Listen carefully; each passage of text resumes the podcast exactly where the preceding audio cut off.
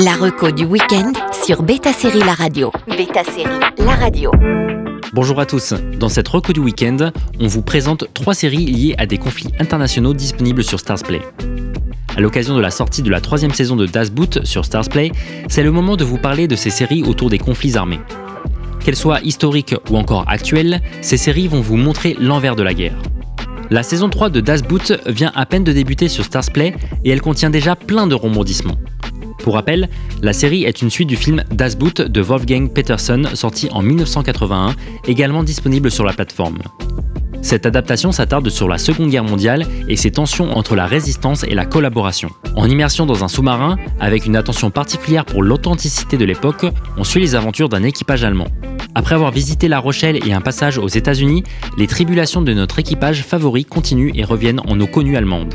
Cette saison 3 remballe avec Tom Vlachia et accueille Ray Stevenson qui joue un commandant d'un navire britannique qui va pourchasser un sous-marin allemand.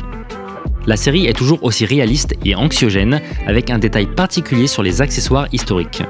Et bien sûr, la différence avec nos programmes sur la guerre, c'est que cette fois, les gentils pourraient bien avoir des visages d'Allemands. Et on n'en a pas toujours l'habitude. Une mission secrète. Oui, l'ordre émane directement du bureau de Goebbels. Corvette La saison 4 a déjà été validée et le tournage commençait en juin. On continue avec le conflit syrien de No Man's Land. Aux côtés des combattants kurdes, Antoine, un jeune Français, interprété par Félix Moati, part à la recherche de sa sœur Anna, présumée morte, interprétée par Mélanie Thierry. Lui est ingénieur et sur le papier n'a rien à faire en Syrie. À sa sortie, certains dénotaient un rapprochement avec le Bureau des légendes, avec une affaire internationale liée à Daesh et des espions sur plusieurs continents. Créé par Maria Feldman, la co-créatrice de False Flag, dont la saison 3 vient de commencer sur Canal+, et Ethan Mansouri, le projet international est passé entre de nombreuses mains pour finalement aboutir à une collaboration franco-belgeo-israélienne. Ici, on a une opposition de point de vue avec des jeunes qui viennent de rejoindre un djihad plein d'idéalisme et au contraire la vie opposée des soldats qui les combattent. Un grand complot semble entourer la disparition d'Anna qu'Antoine va tenter de percer. Je suis en Syrie. Antoine, je t'en supplie, faut, faut que tu sortes de là tout de suite. Je suis venu chercher ma sœur. T'as fait une belle connerie en venant ici. C'est vraiment pas le bon jour pour rejoindre Daesh. J'ai rien à voir avec Daesh, moi je vous jure. Si l'immersion est intense et les images percutantes, la mini-série No Man's Land reste parfois trop lisse dans ses enjeux. Pourtant, ce n'est pas d'ambition qu'elle manque, puisqu'elle rassemble des talents de plusieurs continents. Au niveau des personnages également, elle réussit à montrer les dilemmes et le sens de l'engagement, que ce soit religieux ou militaire. On vous en parlait récemment, Gaslit raconte le Watergate via la femme qui en a été lanceuse d'alerte.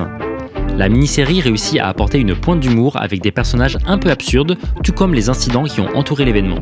Inspiré d'une saison dédiée au Watergate du podcast Slow Burn, Gaslit est créé par Robbie Pickering, qui s'est réassocié pour l'occasion avec Sam Esmail, son collaborateur de Mr. Robot. Cette revisite est menée par Julia Roberts et Sean Penn, et l'ensemble du casting fait des étincelles.